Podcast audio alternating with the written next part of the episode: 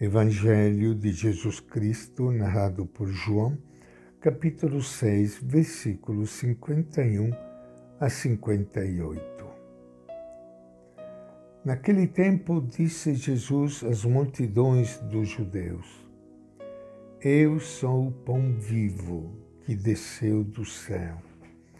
Quem comer deste pão viverá para sempre. E o pão que eu vou dar é a minha carne, para que o mundo tenha a vida. Os judeus começaram a discutir entre si. Como pode ele dar-nos a sua carne para comer? Jesus lhes disse: Eu lhes garanto, se vocês não comem a carne do Filho do Homem e não bebem o seu sangue, não tem a vida em vocês. Quem come a minha carne e bebe o meu sangue tem a vida eterna, e eu o ressuscitarei no último dia. Porque a minha carne é verdadeira comida, e meu sangue é verdadeira bebida. Quem come a minha carne e bebe o meu sangue permanece em mim, e eu permaneço nele. E como o Pai que vive me enviou e eu vivo pelo Pai, assim aquele que se alimentar de mim viverá por causa de mim. Este é o pão que desceu do céu. Não é como o pão que os antepassados comeram e depois morreram. Quem come este pão viverá para sempre. Esta é a palavra do Evangelho de João. É com grande alegria que iniciamos hoje o nosso encontro com o Evangelho de Jesus, hoje em que nós celebramos o dia do Corpus Christi, o corpo e sangue de Cristo, o grande mistério da nossa fé. Ele foi embora com seu corpo físico. Mas ele não ficou satisfeito, quis ficar sempre junto conosco de outra forma. Que maravilha, né, gente? Ele nos deixou a Eucaristia, o corpo e o sangue. Ele, vivo, verdadeiro, presente no meio de nós, alimento da nossa vida e do nosso sonho. Eu que trabalho na Casa dos Pobres, onde nós distribuímos todo dia arroz, feijão, comida, material, a mais de 500 pessoas todo dia. Eu sinto sempre a necessidade de dizer que tem outra comida uma comida que nos sacia para sempre, que sacia o nosso sentido, o sentido da nossa vida, o nosso sonho.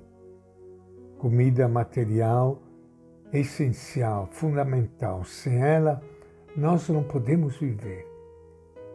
E sem o alimento de Deus, o corpo e o sangue de Cristo, o corpo de Cristo, hoje Corpus Christi, sem este alimento, também nós podemos falecer por falta de comida, de sentido, de alegria e de paz. É o alimento que ele deixou para todos nós. Tomai e comei, ele disse. Tomai e comei, porque ele sabia que nós precisamos tanto dele. Ele que sacia plenamente a nossa vida e o sentido da nossa existência. Por isso, nós queremos que todo mundo possa receber esta comida, a comida de Deus. No núcleo da ceia em que Ele deixou seu corpo e sangue para todos nós, há algo que jamais deve ser esquecido. Seus seguidores não ficarão órfãos. A morte de Jesus não poderá romper sua comunhão com Ele. Ninguém há de sentir o vazio de sua ausência. Seus discípulos não ficarão sós, à mercê dos avatares da história.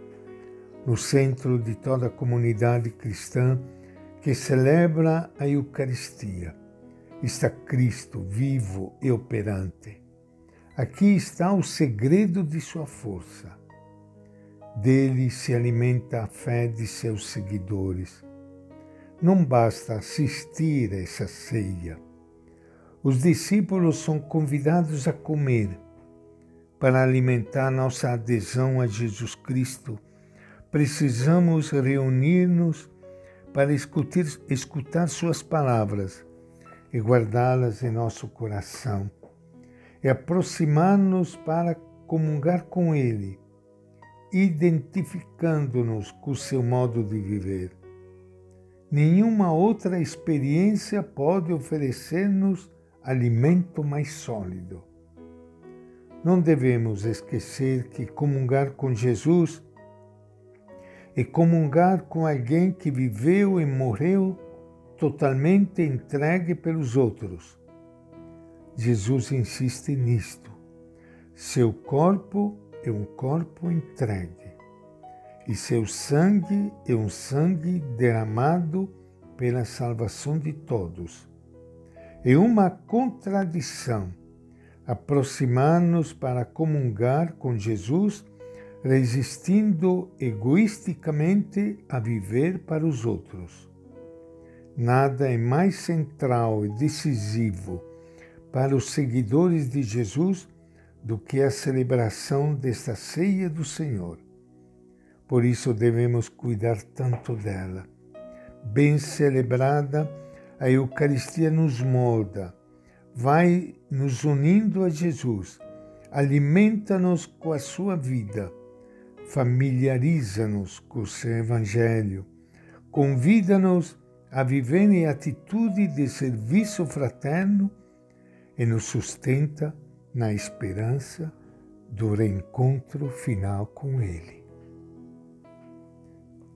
E esta é a nossa reflexão de hoje do Evangelho de João.